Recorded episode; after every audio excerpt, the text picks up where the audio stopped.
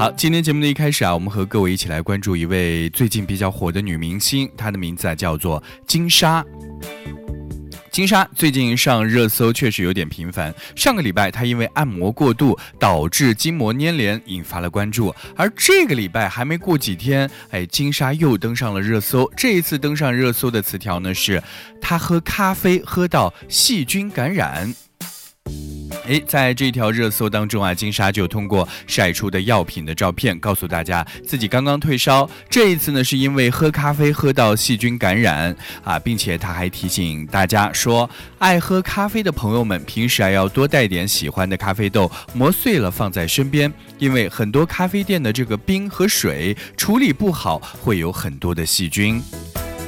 哎，看到这条消息呢，很多吃瓜网友啊，瞬间就为自己的健康感到有一点担忧，感觉啊，突然有点懵了。原来这个咖啡店当中的咖啡也不是那么的健康和安全，甚至也有网友呢就表示赞同，他们就觉得饮品店的这个冰块啊，的确不太干净，细菌含量很容易超标。还有网友说啊，这蟑螂特别喜欢钻咖啡机和制冰机。当然，也有一些网友啊表示反驳，认为大多数的这个连锁店呢都有清洁消毒标准的流程，不能和街边的小店啊一概而论，千万不要让自己发烧啊就让这个咖啡店来进行背锅。好，问题就来了啊！这咖啡店、饮品店的冰块到底脏不脏呢？啊，就有记者在网络上进行了一番搜索之后，就发现，其实啊，在饮品店和咖啡店当中，这个冰块细菌超标的现象呢，在业内并不少见。比如说，在去年的时候，在南京市场监督管理部门啊，举行了一个专项检测活动，叫做“夏日冰饮”。南京市玄武区市场监督管理局呢，就曾经抽查了十六批次的果茶。六批次的饮用冰，嗯，还有涉及的这个品牌呢，就包括大家常喝的喜茶啊、奈雪的茶呀，还有一点点啊，还有都可啊、COCO 啊等等等等。那么这个检查的结果就显示，喜茶的一款食用冰啊，菌落总数超标十二倍；四款果茶和奶茶当中的这个菌落总数啊，高于同类的标准，其中有三款被检出大肠菌群存在着微生物的污染。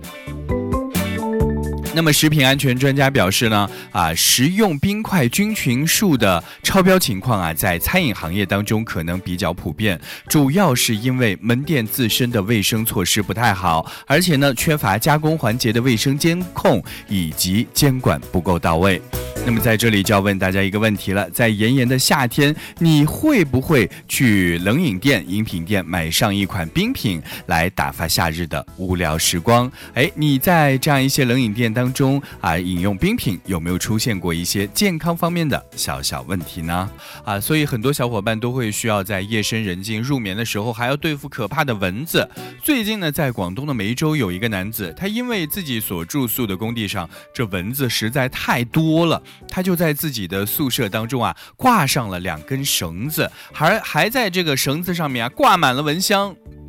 对于这样一个做法呢，当事人就说了：“这就是咬我们的下场，今晚不是你死，就是我们被熏死。”当然，这个视频在网络上曝光之后呢，网友特别的震惊啊！这个蚊子死没死我们不知道，人怕是要被这一盘又一盘的蚊香啊给送走了吧。当然，我们在这里要提醒大家，这个视频我们是千万不要去学习啊，因为这样驱蚊感觉看起来挺爽的，但是很容易引发火灾，而且咱们的身体吸入那么多那么多的蚊香烟，也很有可能会导致我们的身体发生中毒的事件。不信的话，我们就来关注这样几条新闻。首先呢，是住在深圳的朱小姐啊，她蚊子生活当中比较多，所以呢，她就买了一盒蚊香啊。晚上睡觉的时候，为了保证驱蚊的效果，她竟然同时点了两盘蚊香。天气炎热，而且为了防止空调冷气外泄，她就把自个儿房间里的这个门窗给关闭了。刚开始呢，她没有感觉到不舒服，但是啊，到了半夜，她却在痛苦当中醒来，感到头晕、恶心，十分难受。于是呢，她就。到附近的医院进行就诊，医生呢就诊断他为蚊香的轻度中毒。而在浙江东阳，有一位向女士和自己的老公，就因为这个房子当中蚊子实在太多了啊，就在前几天的晚上，他们就在房间里一口气点了四根蚊香啊。确实，这两口子啊这一晚睡得挺香的。但是啊，第二天早上起来八点多钟，这个丈夫醒来之后就发现，哎呀，家里怎么像这个成仙了吗？房间里烟雾烟雾缭绕的，而且脑子也昏昏沉沉的，立刻意识到，哎呀，自己是不是中毒了？所以就马上起床。摇摇晃晃地打开房门来进行通风。结果到了医院一查，这个啊老婆啊这个神志已经不清了啊，这个碳碳氧血红蛋白的含量是百分之二十四点七，被诊断为一氧化碳中毒。那么很多人就在想，为什么这个点蚊香会造成一氧化碳中毒呢？蚊香啊是以碳粉木屑作为载体啊来进行引燃的，而且呢燃烧时间长，释放热量比较低，安全度比较高。但是啊燃烧时排放出的这个一氧化碳，呃，跟明火相比啊，要多得多。当咱们家里这门窗紧闭的时候呢，房间里的这个氧气含量下降，而一氧化碳的这个含量呢，就会不停的来进行增加啊。这个，所以呢，一氧化碳对于咱们全身的这个组织细胞都有毒性作用，尤其对大脑皮质的这个影响最为严重。当然，一般情况下，这蚊香对于人体是比较安全的，但是使用不当呢，就会造成一氧化碳中毒。所以提醒大家，咱们千万不要关着门整夜的来点蚊香。香，那也给大家一些其他的提醒啊，比如说这个室内尽量少用蚊香，如果要用呢，最好在没人的时候提前点燃，到家的时候呢，再把这蚊香给掐灭了。同时呢，要尽量避免睡觉睡觉的时候点着蚊香，非要点的话呢，记得睡前一定要把这门窗啊给打开。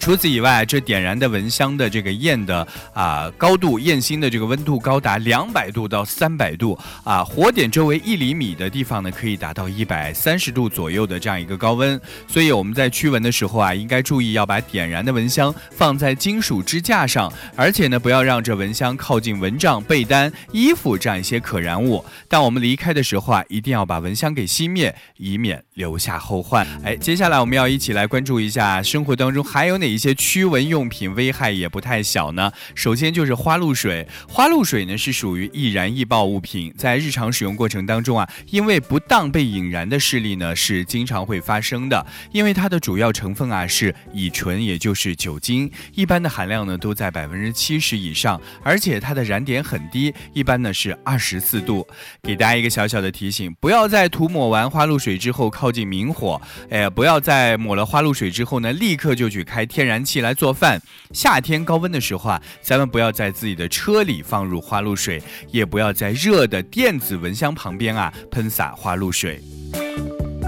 好，还有一样东西在夏天的时候也不是那么的安全，那就是电蚊拍。电蚊拍，我们给大家进行一些小小的安全提醒。我们在开启状态的时候呢，就不要用手来接触网面了，它的瞬间放电可能达到两千伏，而人体的安全电压呢是三十六伏以下。关闭状态下呢，同样咱们也不要接触网面，因为两层的金属栅网之间呢，仍然会有电荷来产生余电，同时触摸到正负两极呢，比较容易触电。